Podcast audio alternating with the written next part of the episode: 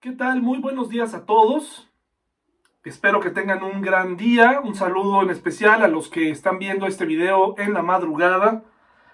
Eh, hermanos, pues especialmente eh, nuestros pensamientos, nuestras oraciones están dirigidas a todos aquellos que en estos días han perdido algún familiar. Eh, les pedimos, le pedimos a Dios que pronto puedan recuperarse de esto.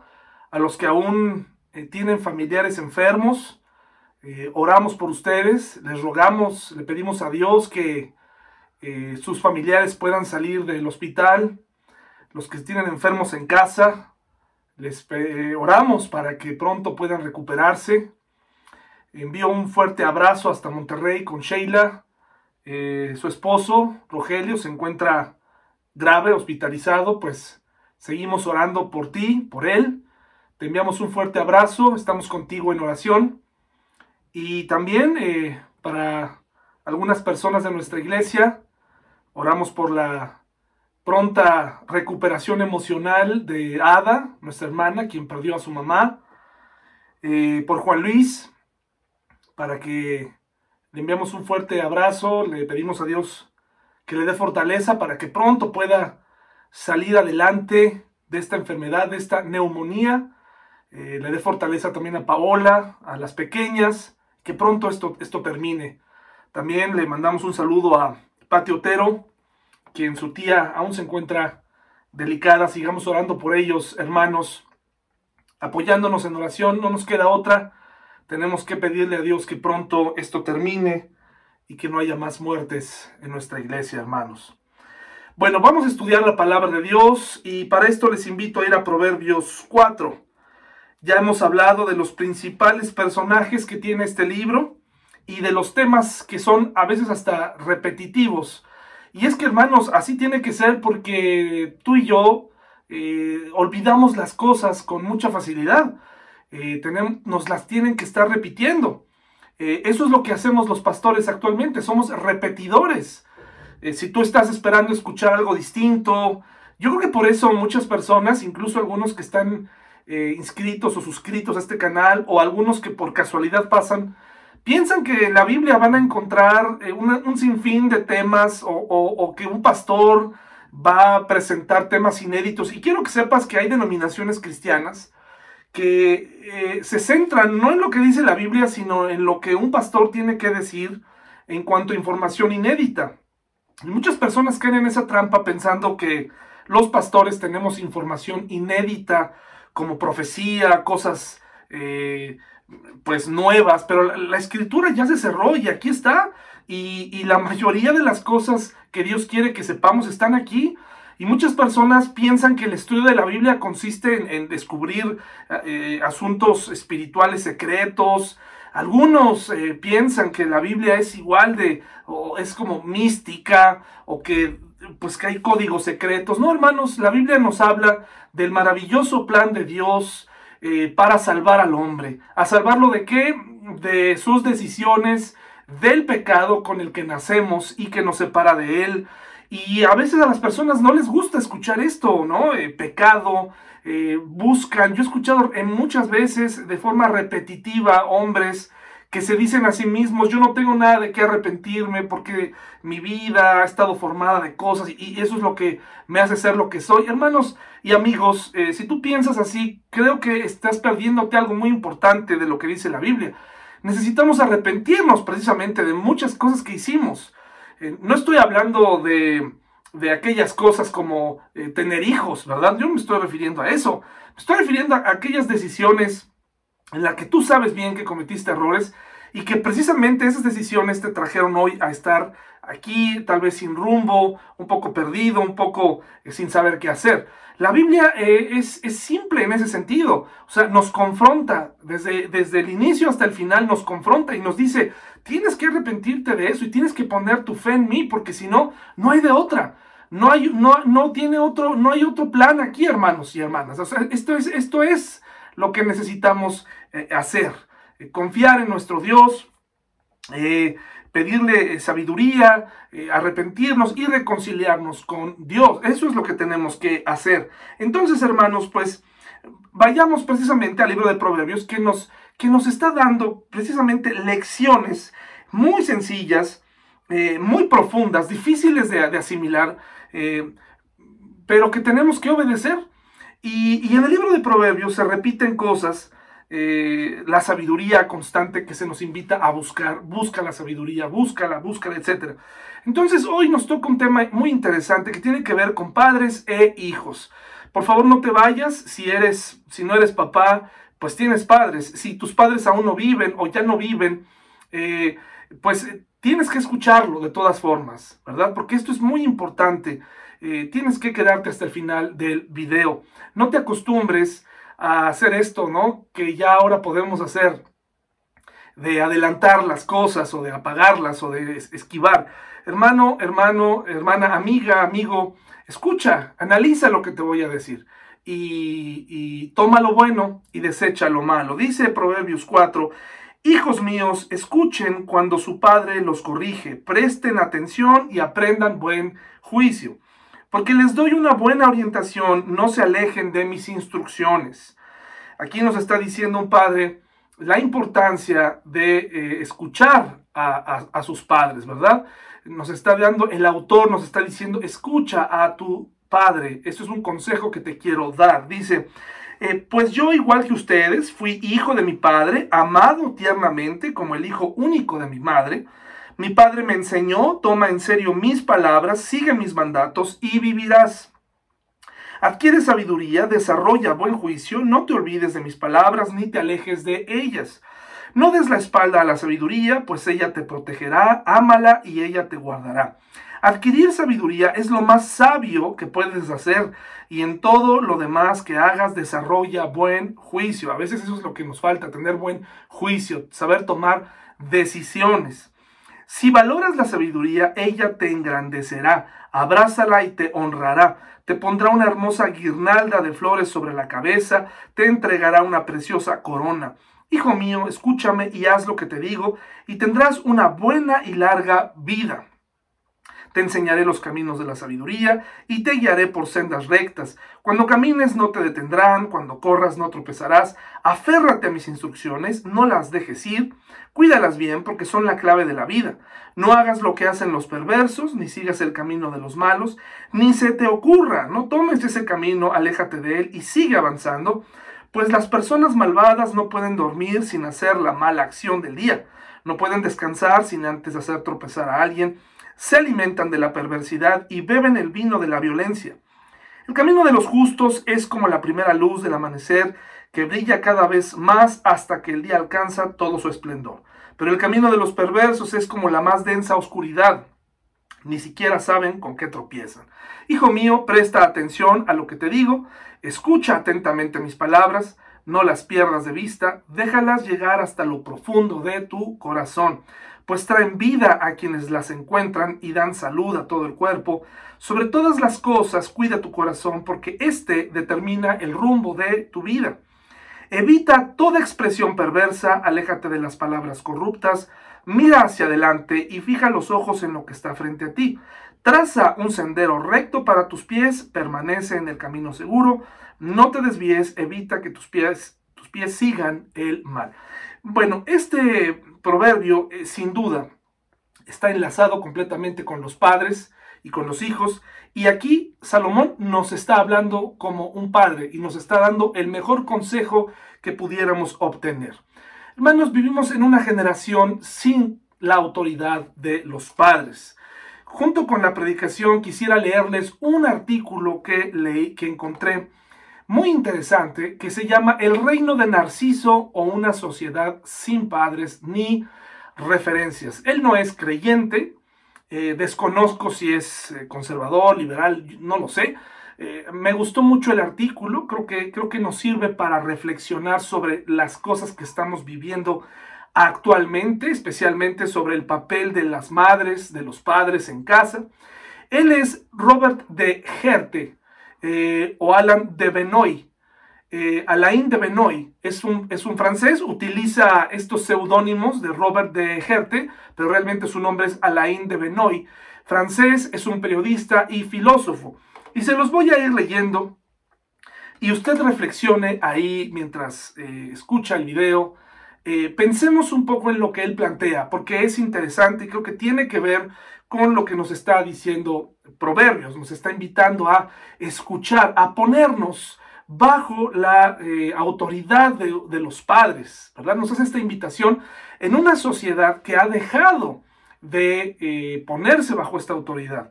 Las generaciones eh, se creen cada vez más autosuficientes y descartan a los padres una vez que sienten que ya son suficientemente capaces. Entonces, déjeme leerle este artículo eh, lo repito, es el reino de Narciso, y usted conoce la historia de Narciso, este caballero que le gustaba mirarse en eh, su reflejo en el estanque, y de ahí se admiraba y decía qué guapo soy, y etcétera, qué bello soy. Entonces de ahí surge el término narcisista. Vivimos en una sociedad narcisista en donde eh, es el culto a nosotros, a nuestra apariencia, a lo que somos, ir desechando de forma egoísta eh, a las personas que creemos que ya no nos sirven, incluyendo a los padres. Dice así, la sociedad ha adoptado, sin poner límite y sin la menor contrapartida, la integralidad de los valores femeninos. Vivimos en un mundo en donde ahora se ha buscado que la mujer eh, participe más socialmente o, ponerla en un,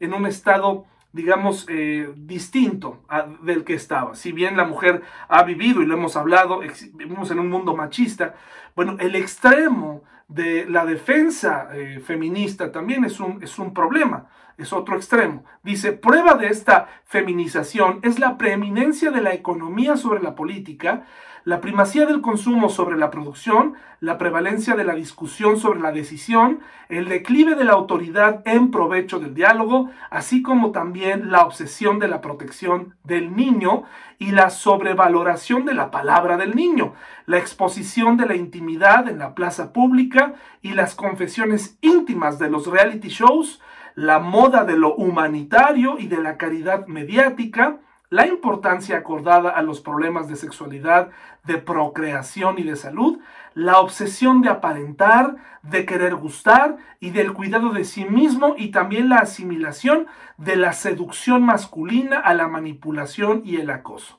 La feminización de algunas profesiones, escuela, magistratura, psicólogos, trabajadores sociales, la importancia de los oficios de la comunicación, y de los servicios, la difusión de las formas redondas en la industria, la moda de la ideología victimaria, la multiplicación de las células de apoyo psicológico, el desarrollo del mercadeo de lo emocional y de la conmiseración, el nuevo concepto de justicia que hace de ella un medio no ya de juzgar en toda equidad, sino de rendir homenaje al dolor de las víctimas para permitirles hacer su duelo y reconstruirse la moda de la ecología y las medicinas suaves, la generalización de los valores del mercado, la deificación de la pareja y de los problemas de la pareja, la obsesión de la transparencia y la mixidad, sin olvidar el teléfono móvil como sustituto del cordón umbilical, la desaparición progresiva del modo imperativo en el lenguaje común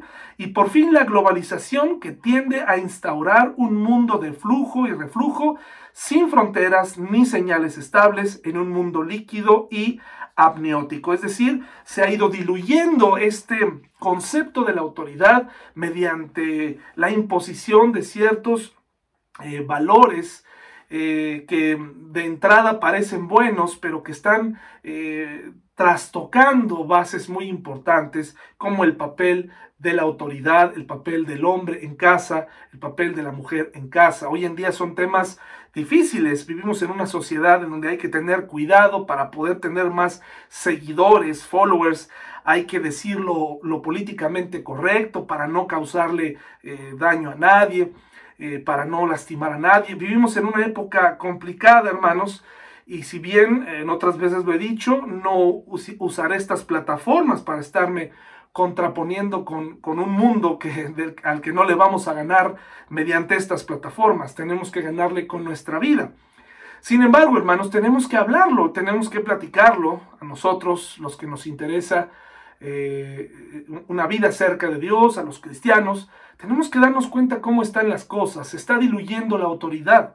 Nuestros jóvenes están creciendo sin referencias de autoridad, ya sea porque los padres se sienten demasiado culpables por su pasado, las mujeres se sienten culpables por su pasado, consideran que no son dignas de enseñar a sus hijas, dejándoselo todo al Estado o dejándoselo todo a la iglesia, ya sea porque el padre ha renunciado para no tener problemas con sus hijos, no importa que estos tengan dos, tres años, hay papás que se hacen un lado con tal de no discutir estas enseñanzas en la escuela en donde ya no hay que confrontar a los niños eh, de su mal comportamiento, sino que también hay que enseñarles que todos somos ganadores, que este estado de competencia y que, en donde todos ganas, ganan es irreal en el mundo real. Realmente afuera hay una competencia férrea por, por puestos, etcétera, etcétera. Pero vivimos en un mundo hipócrita. Proverbios 4 nos habla del papel de los padres y de los hijos. Y, extrayendo, haciendo un ejercicio como el de la semana pasada, podemos notar que hay verbos y hay indicaciones, hay cosas que los padres tienen que hacer. ¿Correcto? Primero, primero, veamos cuál es el papel de los padres. Eh, y ahorita continuamos con la otra parte de este artículo interesante de este filósofo. Los padres, según Proverbios 4, deben corregir, deben orientar, deben instruir, por supuesto deben amar, enseñar y deben recordar. Ahora, yo sé, yo sé de inmediato que aquí hay personas que dicen es que mi padre no hizo nada de eso. Yo sé que hay hijos eh, que tienen un profundo resentimiento. Pero estamos hablando de aquí de la regla general. Hay excepciones. Hay casos de los que hablaremos más adelante cuando lleguemos a la parte de cómo puedo honrar a mis padres. Pero este es, esto es como debe funcionar. Si tú tienes hijos pequeños eh, o tienes hijos grandes, eh, no pienses que por eso ya no puedes intervenir en su vida. Me incluyo, He tenido momentos en mi vida en donde he tratado de excluir a mis padres, de quitarlos de mi vida, eh, porque me creo autosuficiente, porque me creo listo. Pues imagínense, eh, ellos me dieron escuela, me dieron una profesión, eh, ahora siendo pastor de una iglesia, claro que ha pasado por mi mente decir, pues, ¿qué me tienen que enseñar mis padres? Grave error, porque nosotros no importa qué edad tengamos, necesitamos ponernos bajo esa autoridad. Salirnos de esta autoridad es lo peor que podemos hacer porque no tendremos rumbo ni referencia. ¿De acuerdo? Entonces, ¿qué tienen que hacer los padres? ¿Qué tenemos que hacer nosotros como padres en un mundo sin referencias? Pues tomar lo que dice Proverbios 4. Seguir el ejemplo de un buen padre que corrige. Muchos padres ya no quieren corregir por temor a las represalias de sus hijos. Hay papás con miedo, hermanos. Hay papás con miedo que, que con tal de que su hijo no se tire en el supermercado o no, eh, o el hijo adolescente no amenace con irse, los padres han dejado de corregir, han dejado de orientar. Muchos padres dejan que sus hijos también líricamente aprendan ciertas cosas, que la escuela les conteste todas sus preguntas y dudas acerca de la sexualidad, etc. Muchos ya no instruyen, porque si se fija, parecen, parecen sinónimos, pero no son sinónimos. Cada cosa hace, eh, eh, significa algo. Corregir, orientar, instruir, ¿verdad? Me parece que la instrucción es precisamente decirle al hijo cómo funcionan ciertas cosas. Eh, amar. muchos padres dicen amar a sus hijos y no lo dudo, pero recuerde que la corrección va ligada al, al amor. Entonces no podemos separar el amor y decir es que yo nunca le voy a, me voy a interponer en su camino porque temo eh, que él piense que no lo amo. Hermanos y hermanas, necesitamos amar a nuestros hijos con firmeza, enseñarles y recordarles lo que, lo que, nos, eh, lo que les hemos enseñado. Yo tengo que recordar lo que mis padres me enseñaron, ¿verdad? Eh, tengo que recordarle a mi hija lo que le he enseñado, porque al final estamos educando niños para convertirse en adultos. Este estado de, niñez, mm, aunque quisiéramos que durara un poco más, termina rápido, por lo tanto estamos enseñando niños para convertirse en adultos. Entonces no sirve de nada que le digamos que sí a todo porque se encontrará en un mundo cruel que allá afuera sí lo va a educar de manera difícil, de manera tajante y que lo va a etiquetar y que lo va a desechar. Por eso, el comediante Chris Rock, que no lo estoy recomendando, solamente lo estoy citando, dice algo muy interesante en uno de sus stand-ups, ¿no? en uno de sus, eh, de sus diálogos de comedia. Él dice que le recuerda a sus hijas, antes de salir, les dice, de la puerta de la puerta para adentro son muy especiales para nosotros, son lo máximo. Pero Él les dice a sus hijas, de la puerta para allá el mundo no da nada por ustedes. Y creo que eso es realidad. Afuera, muy poca gente se interesará realmente en tus hijos como para dejarles algo bueno. Ahora, ¿qué tienen que hacer los hijos? ¿Qué tienen que hacer los hijos según Proverbios 4? Deben escuchar. Y estas, y estas características no se terminan al cumplir 18 años o en esta cultura norteamericana, occidental, donde pensamos que los hijos al tener cierta edad ya se tienen que ir de casa. Ahora, si me estás viendo tú que tienes más de 30 años y vives aún con tus padres, bueno, escucha bien lo que te voy a decir. Puede sonar polémico, pero eh, ¿sabes qué? A lo mejor no estás listo para salir todavía. Entonces no te pongas demasiado cómodo ni digas, bueno, por fin ya me, ya me quedé aquí y, este, y por fin alguien me está apoyando. No, creo que hay un momento en donde todos tenemos que dar ese paso y salir. Lo que estoy diciendo es, no salgas de tu casa solo porque alguien te dijo que tienes que irte.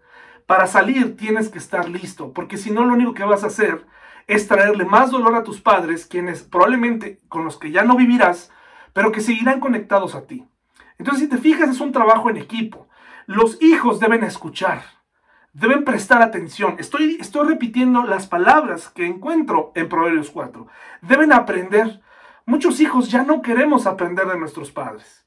No queremos escuchar sus historias. No queremos eh, pedirles consejo. Nos hemos vuelto soberbios porque tenemos un título universitario, creemos que lo sabemos todo.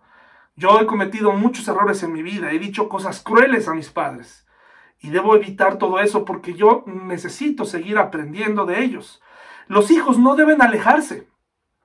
No deben alejarse, no deben romper el vínculo. Y nuevamente habrá alguien que diga, no, pero es que tú no conoces a mi mamá o a mi papá. Es cierto, yo no lo conozco. Pero el principio aquí, eh, eh, de lo que estamos hablando de la regla es, no te alejes de tus padres, no en el sentido de que si ya te casaste, te la vivas ahí, porque ese es otro error, es otro extremo. Lo que tienes que hacer es observar la parte equilibrada. Tienes que observar cómo el cristianismo nos presenta una parte equilibrada en la familia. No nos invita, hermanos, a quedarnos con nuestros padres por siempre, sobre todo si estás casado, ¿verdad? Eh, hay muchos hijos que les cuesta mucho y que se instalan muy cerca de sus padres. Y ese es un problema ahora sí que no me interesa si te molesta lo que estoy diciendo. Es un problema depender tanto de los padres. No puedes, si ya te casaste, seguir aferrándote a un ambiente familiar al que pertenecías. Tienes que aprender a vivir en pareja, lejos, ¿verdad? Eh, y bueno, si ya te tocó la bendición de estar muy cerca de tus padres, tienes que aprender a decir no. Esta constante lucha, no sabes la cantidad de problemas que trae, cuando los, eh, estos esposos no aprenden a distinguir, estas jóvenes parejas, a distinguir su, familia de la familia de sus padres y quieren seguir siempre ahí. Y no sabes qué daño causa eh, no aprender a decir no. ¿De acuerdo? Este problema y, y, el que los padres consientan demasiado a los varones o a las chicas hace que estar casado sea un verdadero problema muchos hijos eh, nunca aprendieron a, sostener eh, o a tener responsabilidades, de tal modo que cuando se casan les cuesta muchísimo trabajo mantener o identificar las necesidades de su esposa o de sus hijos.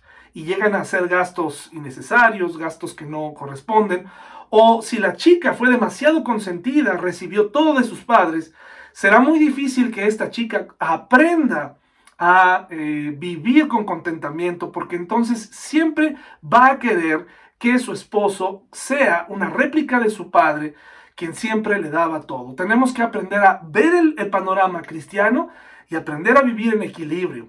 Los hijos entonces prestan atención, aprenden, no se alejan, toman en serio lo que los padres dicen, adquieren sabiduría, siguen, recuerdan, valoran, se aferran y no se desvían. Se aferran a la sabiduría y a, los conocimientos que adquirieron de sus padres. Esto es lo que se nos invita a hacer. Si te fijas, es muy práctico. Prestar atención. ¿Con qué facilidad nos distraemos de las cosas importantes? ¿Con qué facilidad ya estamos pensando en otra cosa?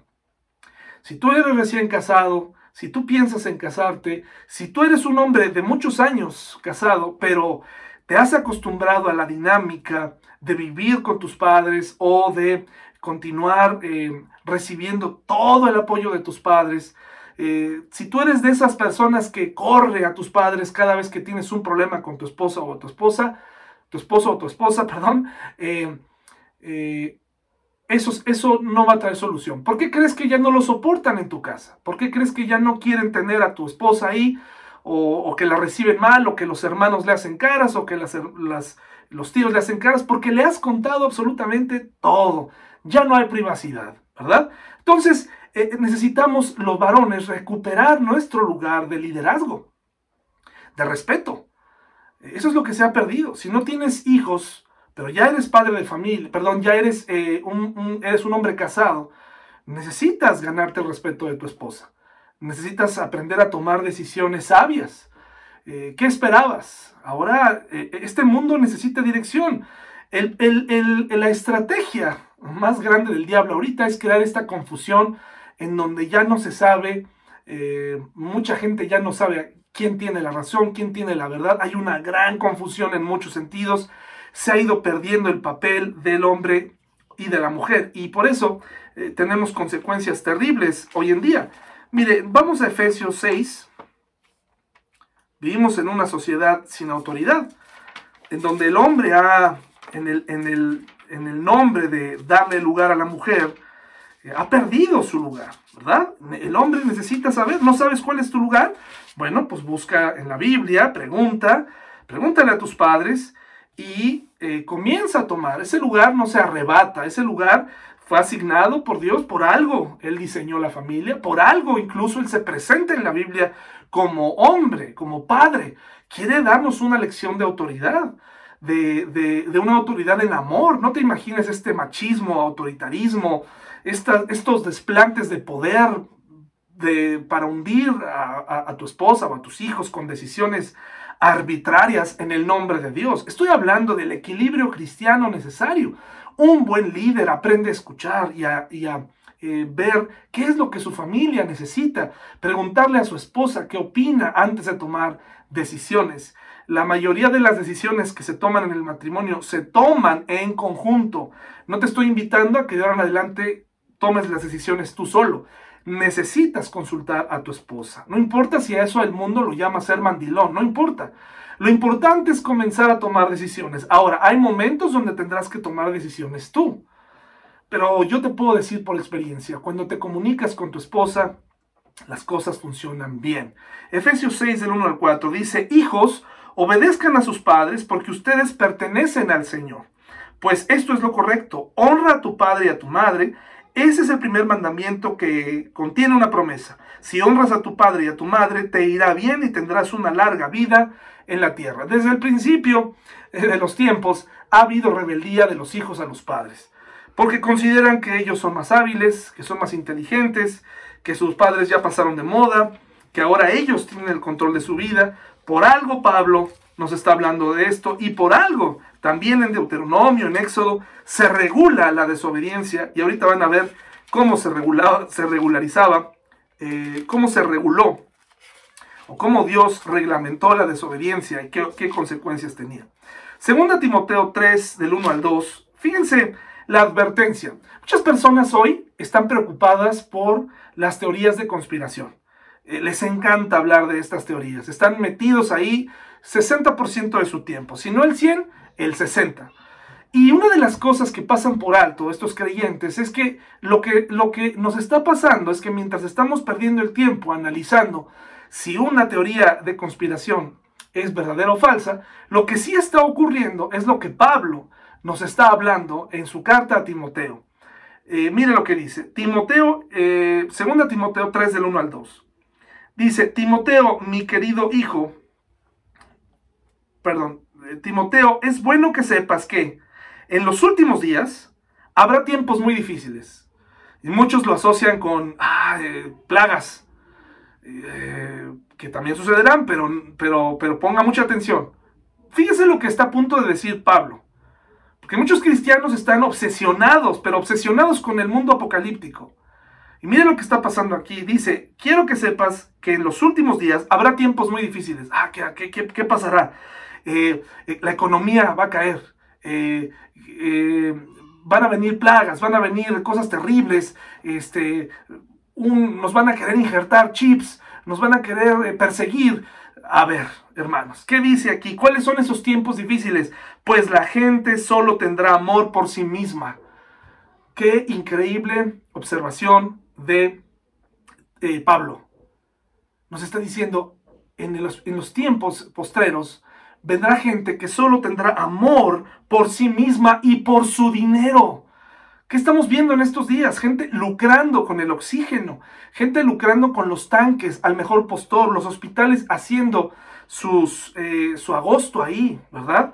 Sin, ningún, sin ninguna eh, eh, descaro, ¿verdad? Descaradamente, cobrando tremendo para que prácticamente eh, tu familiar vaya a un hospital en vez de, uno del sector eh, público y que, y que casi, casi eh, la idea es, si es público es muerte y si es privado es vida. no lo sé.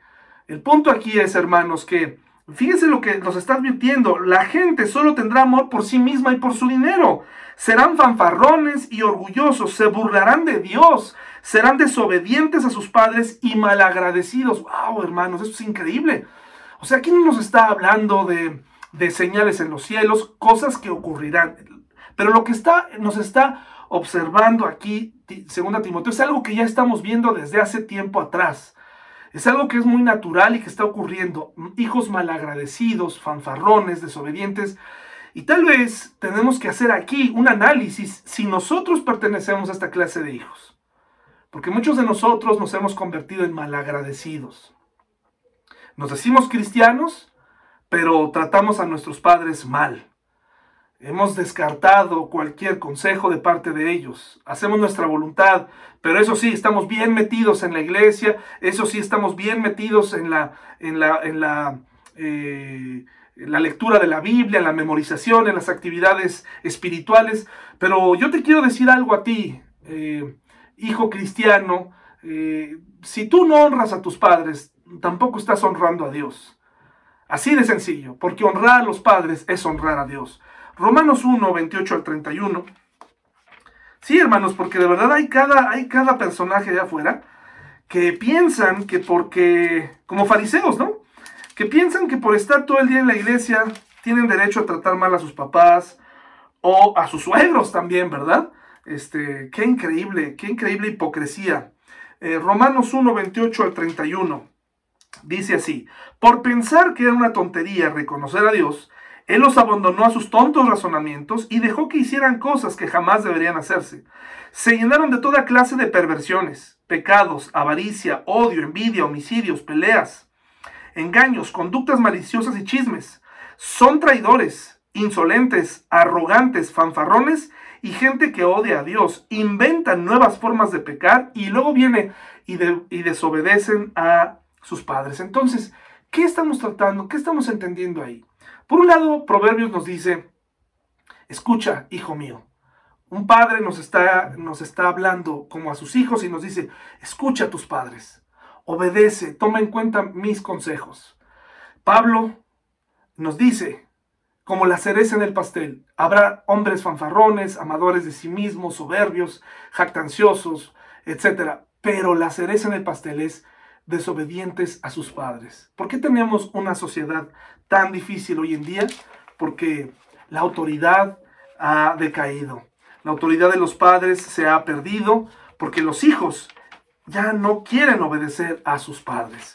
Desde muy temprana edad y cuando somos adultos consideramos que somos muy inteligentes para recibir consejos de nuestros padres y por eso nos va como nos va en el matrimonio.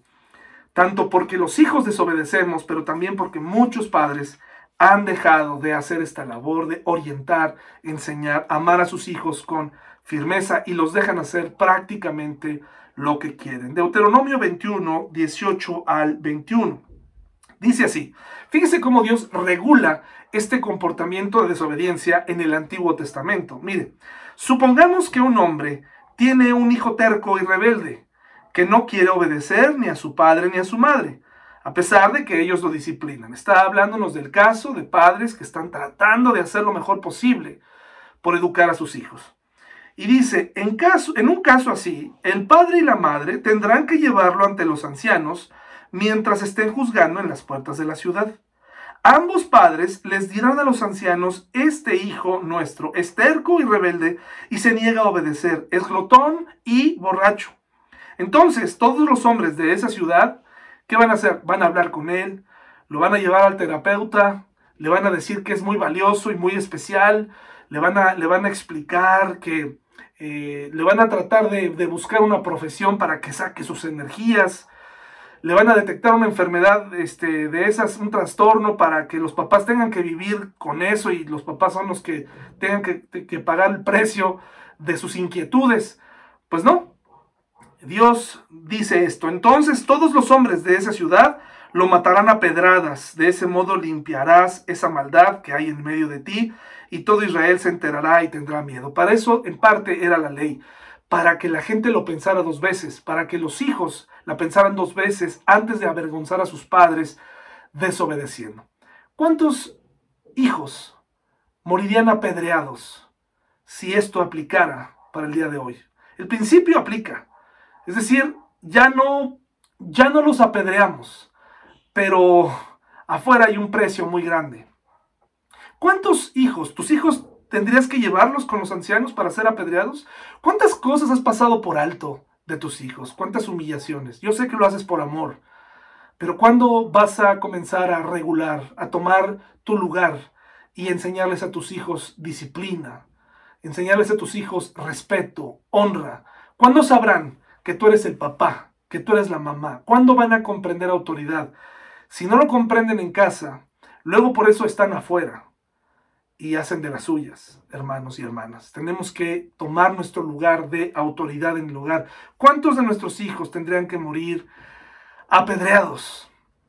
Porque son fanfarrones, porque son burlones, porque son vividores, porque no, no comprenden. Sí, es muy fácil, hermanos, echarle la culpa a los papás, ¿verdad? De todo. Pero hay hijos que recibieron todas las oportunidades posibles y aún así menosprecian a sus padres hay padres, hermanos, que también, sin duda, han dejado de hacer todo lo que ya dijimos, pero por eso tenemos la sociedad. Por eso nuestro hogar siempre está de cabeza, porque nadie conoce exactamente su rol.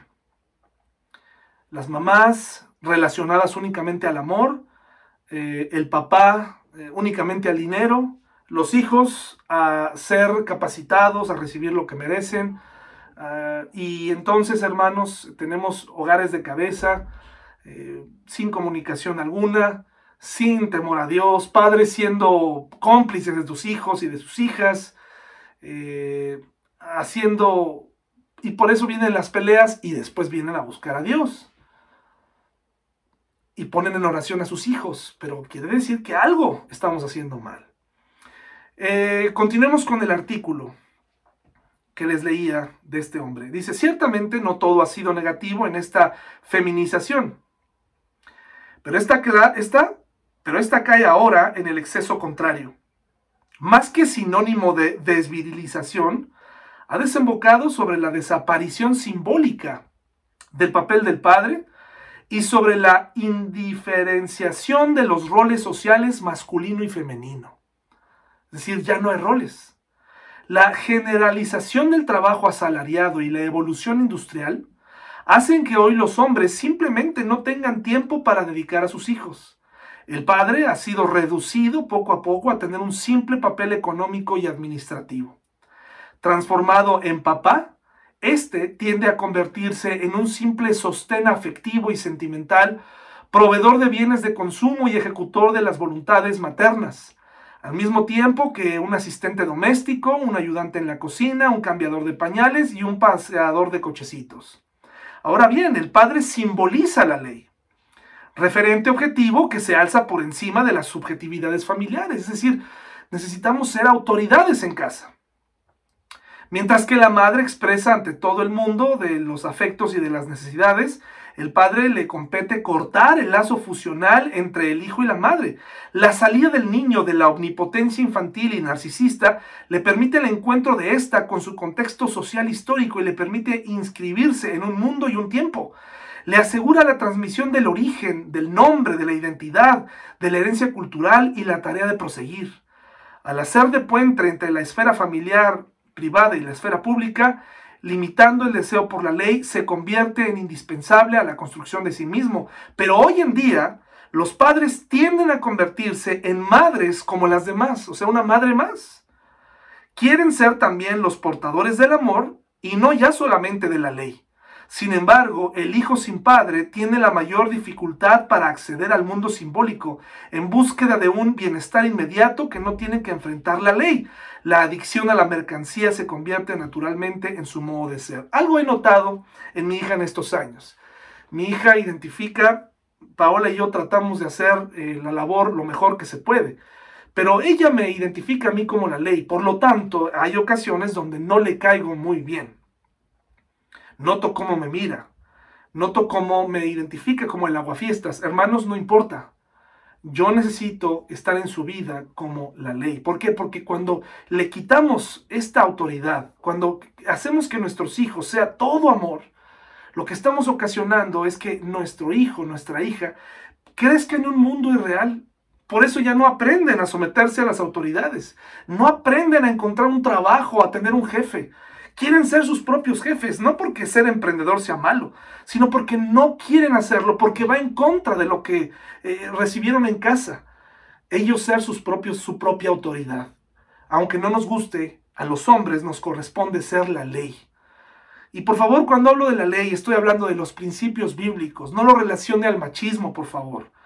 No lo relacione al autoritarismo. Estoy hablando a, la dirección que debe recibir una familia. Ese es el rol que nos toca. Tres aspectos, creo yo, eh, en un solo concepto, puede haber muchos más, para comprender el deterioro de, de nuestra sociedad. Número uno es la falta de autoridad.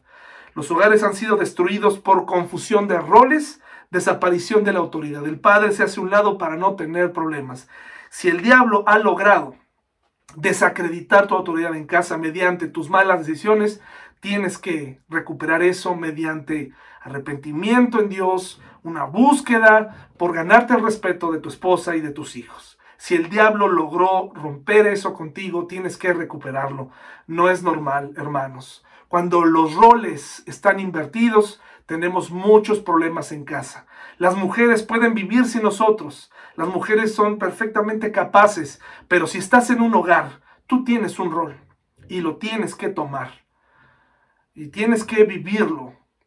Si tú lo vives en amor, si tú lo vives eh, con los principios bíblicos, te aseguro que te vas a alejar del machismo, te vas a alejar del autoritarismo, te vas a alejar de todo eso y tu esposa te va a seguir. Pero tienes que tomar ese lugar. Si no lo aprendiste en casa, si no lo aprendiste de tus padres, si, si eres, fuiste un joven consentido, si fuiste alguien que, que te cuesta trabajo hacer ciertas cosas, tienes que venir a Proverbios y poner en práctica todo lo que tienes que hacer ahora, pero lo tienes que hacer ya. No desaparezcas como autoridad. Otra de las cosas que ha provocado que tengamos una sociedad como la que tenemos es la deshonra a la autoridad. Es una deshonra a la autoridad. Ya no se honra a los padres, al contrario. En las películas los padres son motivo de burla. Son un par de bobos que no saben nada, anticuados, que su hijo siempre se puede burlar de ellos. La honra es darle respeto a alguien. Ya no hay respeto. Ahora, el respeto no es adoración. Porque también conozco a muchos hijos que sus padres o sus madres son su adoración. El único que merece eh, que usemos el verbo adorar es Dios. De ahí en fuera, honrar y respetar, claro que lo puedes hacer, pero yo conozco personas que detienen el mundo para que sus padres pasen. Me parece que eso es una exageración, pero tenemos que darles el lugar que les corresponde, adecuado. La deshonra a la autoridad. Si, si, si tus padres, si tú no creciste con autoridad, será muy difícil que respetes a un jefe, será muy difícil que respetes a un, a un esposo, a una esposa, será muy difícil que te sujetes. Será muy difícil. Por eso tenemos que comprender cuál es nuestro papel como hombres y mujeres. Las mujeres necesitan estar ayudándonos con los hijos. Ya lo hemos dicho muchas veces, la desaparición de los padres por irse al, al, otro lado en Estados Unidos y las mujeres metidas en las maquiladoras nos dio como resultado Ciudad Juárez, por ejemplo. una tierra por muchos años sin ley, que sigue eh, hoy en día batallando con una generación que creció sin esto. Para el mundo eh, lo más importante es desaparecer. En el nombre de la, igualdad, de la, igualdad se quieren desaparecer estos roles. ¿Y qué, pasa con los hijos? Ya no saben qué hacer, ya no saben qué, les corresponde, ¿verdad? ¿Qué, qué, qué sigue? ¿Cómo afecta esta decisión, verdad? Y otra cosa que hace que tengamos una sociedad como la tenemos es la autoproclamación como autoridad. Es decir, cada quien quiere ser su propio jefe. Yo quiero ser mi propio jefe. A mí no me pueden mandar. En, el primer, eh, la primera vez que me aprieten, que me pidan cuentas, voy a llorar y voy a hacer un berrincho o voy a renunciar porque a mí nadie me habla así. Hermanos, muchos de nuestros hijos necesitan someterse bajo la autoridad y el trabajo para que comprendan lo que significa ganarse el dinero. Muchos hijos no quieren trabajos eh, simples, quieren ser gerentes, quieren ganar sueldos enormes. De ahí el peligro, hermanos, de ahí el peligro de que muchas escuelas, bajo el argumento de creando líderes, no enseñan a los demás a ser seguidores. Una escuela muy famosa, no quiero herir susceptibilidades de nadie, pero yo he trabajado en universidades siempre y, y he tenido contacto con bolsas de trabajo y con empleadores. Y en algún momento de esta, dentro de estos 20 años que tengo laborando en universidades, me encontré con empleadores que decían, yo no quiero jóvenes egresados de esta universidad porque todos se creen líderes. No hay nadie que quiera empezar de cero, a remangarse. Todos quieren ser gerentes. Porque la mentalidad es, tú tienes que ser un líder. Pero me parece que tenemos también que aprender a ser seguidores.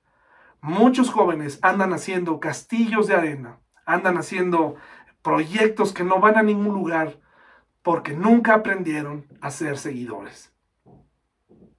No todos nacimos, no todos nacimos para ser líderes.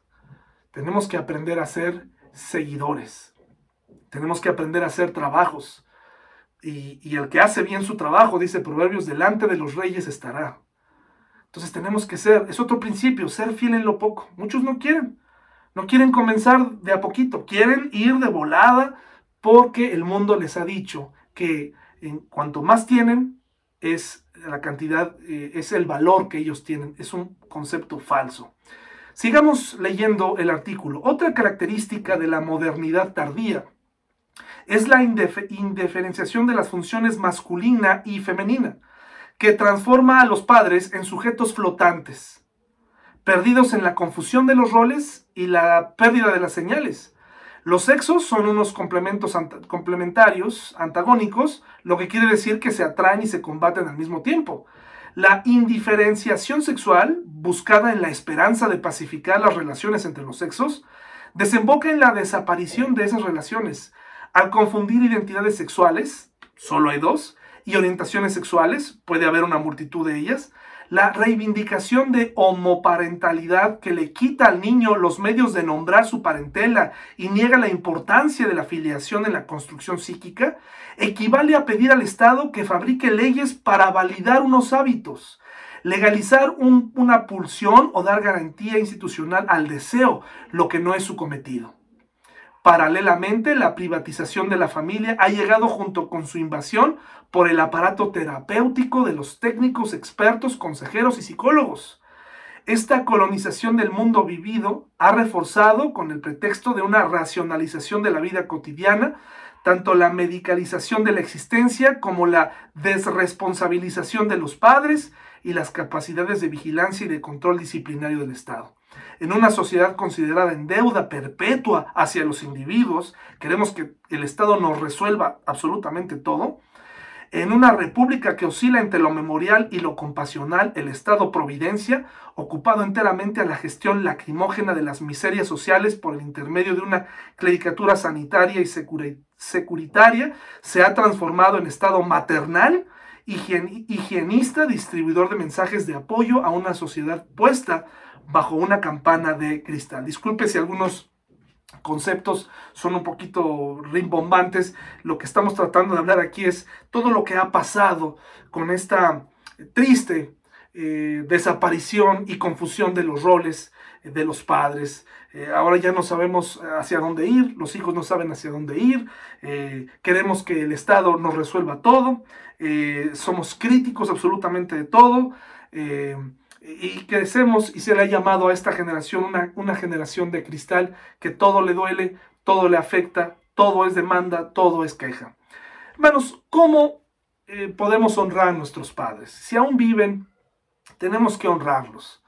Tenemos que hacerlo ya, tenemos que ponernos bajo su autoridad nuevamente. Y esto no significa que vamos a hacer exactamente, si somos casados o mayores, todo lo que nos digan. Eso no es, porque puede ser que algunas veces se equivoquen. Pero sí significa que no los descartemos como, como personas que son portadoras de sabiduría, como dice Proverbios.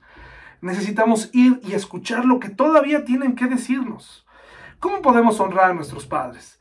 No se trata de obedecer a regañadientes, como muchos hijos, ¿verdad? De bueno, pues ya lo voy a hacer, ya ni modo. No se trata de que los hijos se vayan de casa solo porque cumplieron 18 o porque ya están en universidad o porque él lo quiere, porque es momento de independizarse. No es así. Eso lo hacen en las películas. Tenemos que preparar a nuestros hijos para salir, porque si no, de todas maneras, lo único que haremos es que vivan afuera, pero van a comer contigo, van a cenar contigo y van a seguir dependiendo de ti. Así que eh, en realidad no existe en muchas ocasiones esa independencia. Muchos hijos juegan a esto para poder tener acceso a, sus novios o que sus novias y sus novios puedan acceder y abrir una vida sexual sin que los padres digan nada, lo que trae como consecuencia decisiones terribles que afectan su vida. Así que el que tenga 18 o el que vaya a la universidad no quiere decir que está listo. No se trata de cumplir 18. Tenemos que crear niños para que se conviertan en adultos, hermanos. ¿Cómo podemos honrar a nuestros padres? Bueno, antes de, de leerles, y con esto voy a terminar, quiero concluir con esta parte, última parte del artículo. La feminización de las élites y el lugar tomado por las mujeres en el mundo del trabajo no lo ha hecho más afectuoso, más tolerante, más atento a los demás, sino más hipócrita. La esfera del trabajo asalariado obedece más que nunca a las únicas leyes del mercado, cuya meta es de acumular hasta el infinito lucrativos beneficios sobre inversiones. El capitalismo, lo sabemos, siempre ha alentado a las mujeres a trabajar para ejercer una presión a la baja sobre el salario de los hombres. Todas las sociedades tienden a manifestar unas dinámicas que pueden ser observadas al nivel personal. Hacia el, hacia el final del siglo XIX reinaba frecuentemente la histeria. Al principio del siglo XX era la paranoia. Hoy, en los países occidentales, la patología más corriente parece ser un narcisismo civilizacional que se traduce como una infantilización de los agentes, una existencia inmadura, una ansiedad que conduce muchas veces a la depresión. Todos los individuos se creen el objeto y el fin de todo. La búsqueda del igual prevalece sobre el sentido de la diferencia sexual, el concepto de tiempo se limita a lo inmediato, el narcisismo genera un fantasma de autoengendramiento en un mundo sin recuerdos ni promesas, en el cual pasado y futuro están igualmente reducidos en un perpetuo presente en el cual todos se consideran el objeto de su deseo, pretendiendo escapar de las consecuencias de sus actos, sociedad sin padres ni referencias. Así, hemos, así vivimos, hermanos, en una sociedad sin padres ni referencias. Entre menos se metan en nuestra vida, solamente estiramos la mano para que nos den dinero, no queremos escucharlos, queremos a veces hasta humillarlos y sacarlos de nuestra vida. ¿Cómo podemos honrarlos? ¿Cómo podemos ser sabios, como dice Proverbios 4? ¿Cómo podemos obedecer y cada, cada uno de nosotros como padres hacer nuestra parte, cumplir con nuestra función? ¿Cómo puedo yo eh, caminar hacia la sabiduría? ¿Cómo puedo guardar mi corazón si no estoy dispuesto a ponerme bajo la autoridad de mi padre o de mi madre? Y nuevamente, yo sé que hay excepciones, yo sé que hay padres que han fallado, yo sé que hay madres que han fallado, pero sabes, una manera de honrarlos, y esta es la primera de seis, de seis razones para honrarlos o de seis formas de honrarlos, es perdonándolos. Si tu padre o tu madre te fallaron, perdónalos. es una manera de honrarlos. No puedes quedarte ahí atrapado en el pretexto de es que me falló. Tenemos que perdonarlos. Hermano y hermana, tienes que perdonar a tu padre o a tu madre. No puedes vivir con este resentimiento. Tienes que perdonarlos. Es una manera de honrarlos. Recuerda, si no honras a Dios, si no, lo, si no respetas a tus padres, si no los honras, tampoco estás respetando a Dios, ni tampoco estás honrando a Dios. Habla bien de ellos a todos. Es una manera de honrarlos. Habla bien de tus padres. Habla de las cosas buenas que hicieron. ¿Has encontrado gente que eh, tiene experiencias o que ha ido, por ejemplo, a un, a un viaje y que a su regreso solamente te platica de todas aquellas cosas que salieron mal?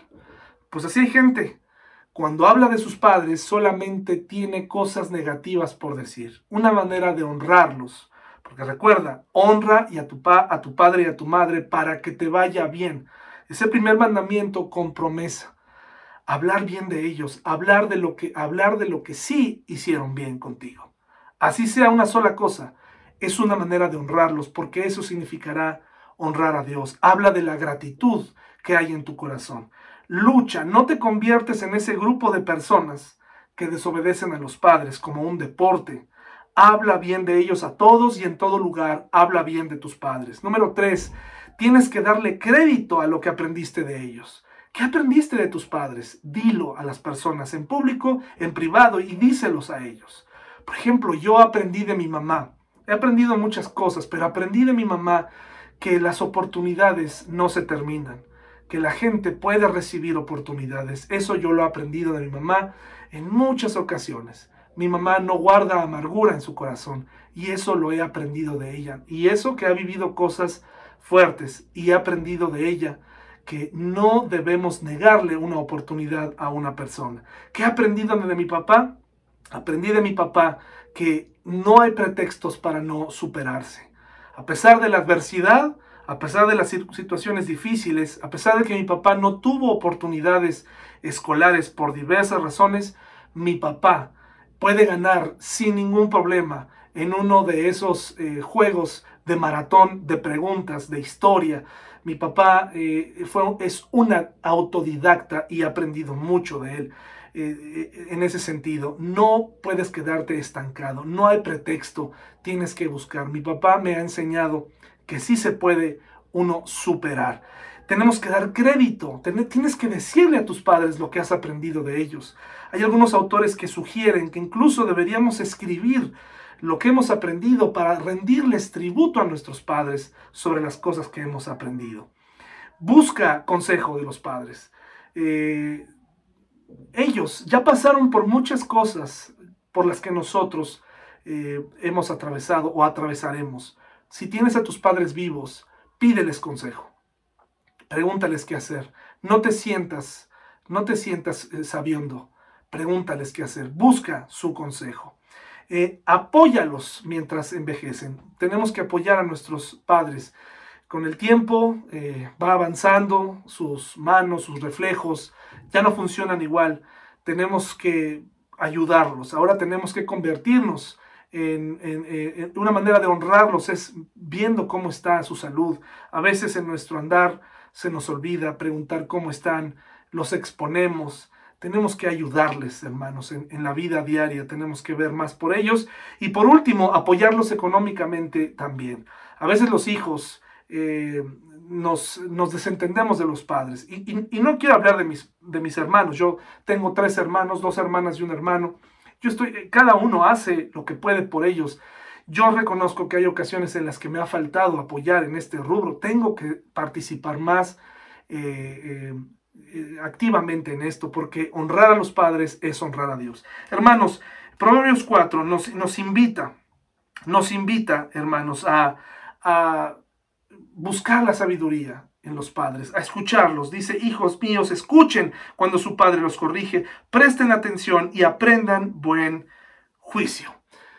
Escucha a tus padres, Dios puede usarlos también.